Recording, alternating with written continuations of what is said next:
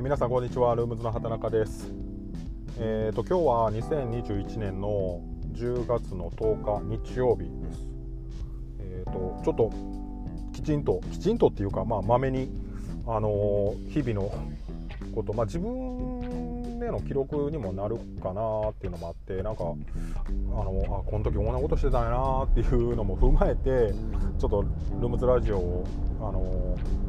ちょこちょこ更新していこうと思ってあの撮ってます。で、まあ、話全然ちょっと釣りのあれと関係ないんですけどあのこの間コンビニに行った時にあのあいやちょっと待ってえっ、と前のあのラジオ聞いてくださった方からあの結局なんか何が言いたかったのかよう分からへんみたいなことを言われたりしたのでえっ、とあのまあの、まあ、僕の中では最近来た白色ブームのおかげであのやっぱり白っぽい系カラーって大事やなっていうあのカラーローテーションに入れる入れへんっていうよりもやっぱりタックルボックスに何個かあの白色系カラーって、まあ、ルアーのジャンル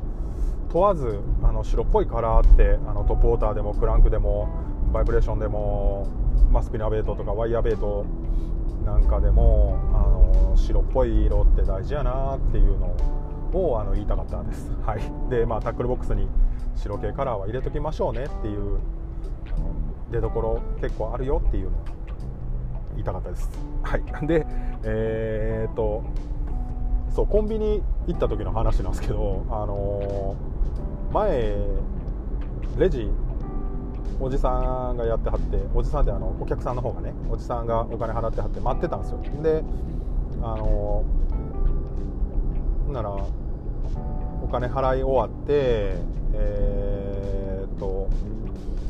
全然動かへんですよ。ねレジ前から。ほんでもうあの僕急いでたからはよしてほしいなと思ったんですけどほんなら突然なんか怒り出したんですよ。その愛想がないみたいな感じで、まあ、70代のもう白髪のおじいちゃんおじさんおじいちゃんみたいな感じの人なんですけど愛想がなさすぎるって怒り出してでまあこれ言うてもコンビニなんでねその田舎のコンビニでもそれなりにこう人は何て言うかないるわけでお客さんがね。で、まあ、並ぶじゃないですかコンビニのレジ。だからもう早してほしいなと思ってその何て言うかなこう結末がもう分かるというかそのそれ広がらへんでしょそういうそこで起こったところで。これを全部タダにしろとかそういうことになるわけでもないし、まあ、結末これ最後、まあうんまあ、最後こんな終わり方になるんやろうなって思いながらでもまああのー、一応ね確認のためにというかあの、まあ、見て帰らなと思って まこれなかなかそんなに遭遇する場面でもないしこれちょっと見て帰ろうと思ってだ結局何て言うの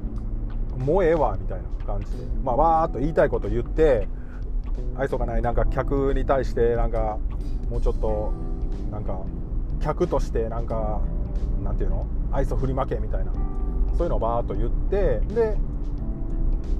あのもうええわ言って帰っていくっていうのであ結局結局結末それなんやと思って あのまあ別になんかすごい何かをこう想像してたわけじゃないけどなんかなんかそのなんか最終回それみたいな感じがしてあのなんやっていうのとなんかそれで終わるんやったら最初から怒らんでええのに。って思ったんですよ。なんかその終わり方で終わるのにそんな怒るみたいな。だってコンビニエンスストアってこうコンビニエンスなお店なわけでしょ？だから何を追求したかって言ったらコンビニエンスさを追求してるわけでそのあの何て言うんかなこう愛想のいい、えーと、八百屋さんとか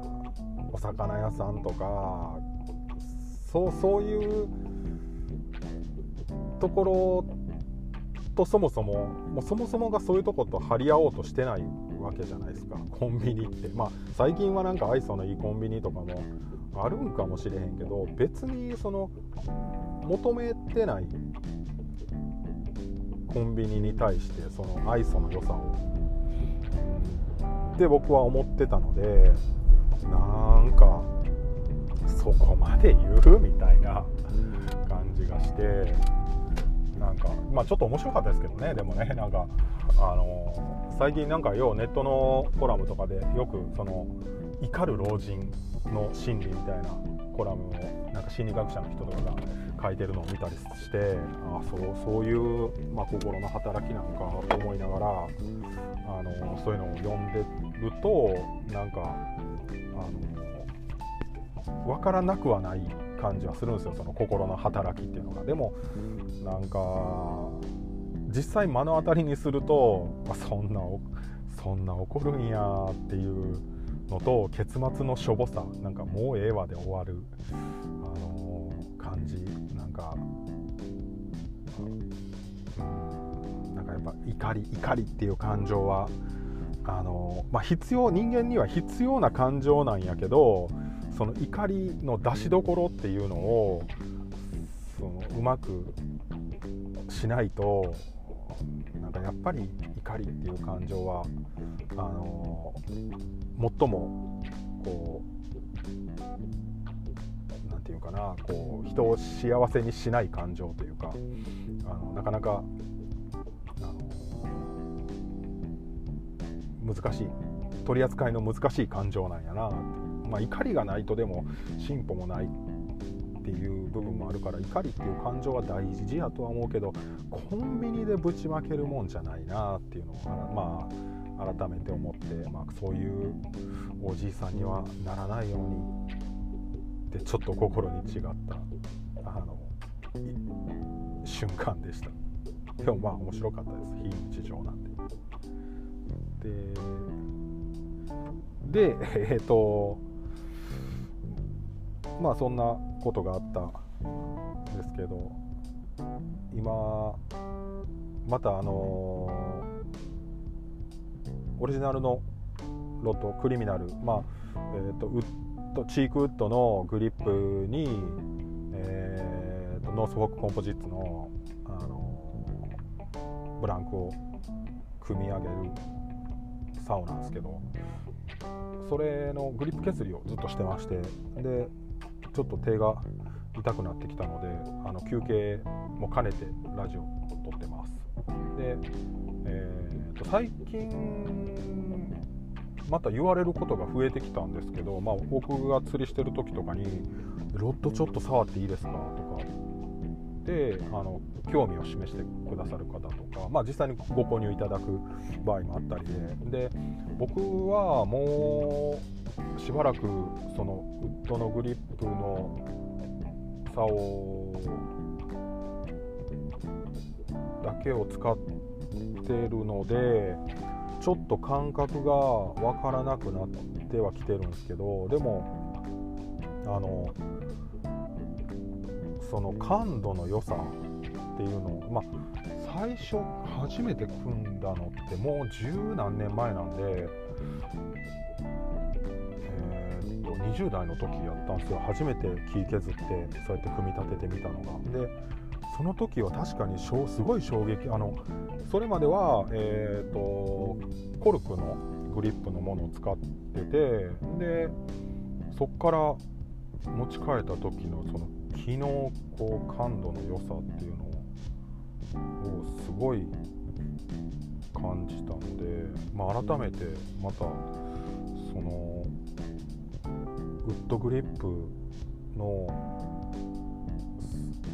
うん、こうレーシーな感じというか、まあ、見た目はものすごいクラシカルなんですけどでもあのすごいスポーティーな感動をしてるのでまたそういうのもあの、まあ、フィッシングショーとかがね行われたらあのちょっとクリミナルたくさん展示したいな、まあ、できれば全機種、まあ、僕が使っ普段使ってるのを並べればいい話なんですけど、あの全機種並べていろんな人に触ってもらいたいなと思う今日この頃です。ではまたウッドのグリップ削りに戻ります。ではでは。